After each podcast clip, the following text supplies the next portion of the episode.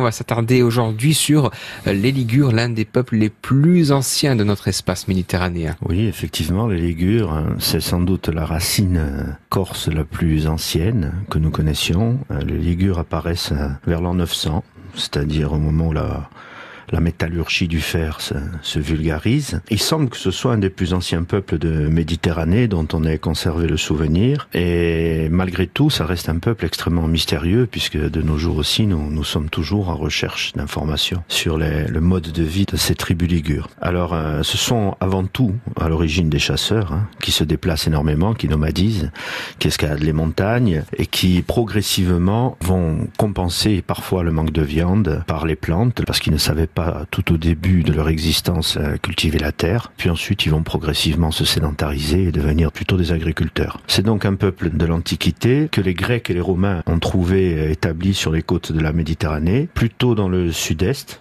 on va dire de la Gaule et sur les bords nord-ouest, pour être un peu plus précis, de l'Italie. L'espace qu'occupaient les Ligures est appelé bien sûr, encore de nos jours d'ailleurs, hein, la Ligurie, Ligurie, depuis les temps les plus anciens, et pour nous ramener à des, choses un peu plus connues aujourd'hui, les principaux établissements euh, à l'origine des tribus ligures étaient Genua, qui est devenu Gênes bien sûr, et également Albium in Temelium, qu'on connaît mieux sous le nom de Ventimille. Alors c'est un des peuples les moins connus de l'Antiquité, il faut le dire, hein, Jean-Louis, bien que l'archéologie commence tout de même à lever le voile sur bien des choses. Oui, pour comprendre un petit peu comment ces hommes euh, se sont déployés euh, sur cet arc géographique méditerranéen, il faut emprunter en fait les voies connues telles que l'école des Alpes. Il faut savoir aussi que les Ligures, tout en étant des chasseurs, sont aussi d'excellents marins. Donc ça va expliquer à un moment donné comment en traversant les voies maritimes ils sont arrivés jusqu'en Corse. Mais c'est vrai que leur origine reste assez mystérieuse. On les étudie euh, de manière un petit peu plus complète, notamment depuis le 19e siècle. Et on peut citer par exemple un paléontologue italien qui s'appelait Arturo Isel, qui a été l'auteur au 19e siècle d'une étude assez complète sur la Ligurie géologique et préhistorique, et qui indiquait que les Ligures, selon lui, avaient une origine plutôt ibérique, mais qu'ensuite euh, il a acquis la certitude qu'ils appartenaient à, une même souche, qui est une souche euh, proto-historique, euh, celle de l'homme de Cro-Magnon. Alors ces populations autochtones se sont déployées en Italie, en France et également en Belgique, et puis bien évidemment plus au sud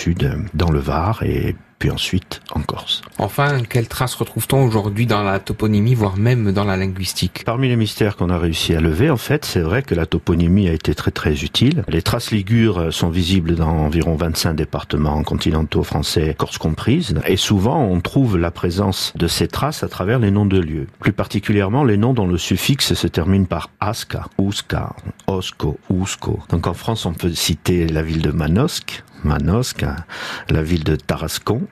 en Occitanie, et puis encore, on connaît bien sûr Asco, Palasca, Popolasco, Salasca, qui sont tous des noms qui ont une origine ligure. À l'issue de ces recherches, il y a également des chercheurs français, toujours au 19e siècle, qui se sont penchés sur l'origine des noms. Il faut savoir que les Romains et les Grecs connaissaient le nom du Rhône avant que les Gaulois arrivent au bord de la mer. Et donc c'est de cette façon qu'on a pu retrouver la substance des racines étymologiques ligures. Donc on peut citer bien sûr le, le mot grec Rhodanos, qui n'est pas grec mais qui est emprunté à la langue ligure. Et ce même nom se trouve en Corse où les Celtes n'ont jamais mis les pieds. Rotanos, c'est Ptolémée qui nous le rappelle. Et Rotanos est aujourd'hui devenu ben, le Tavignano.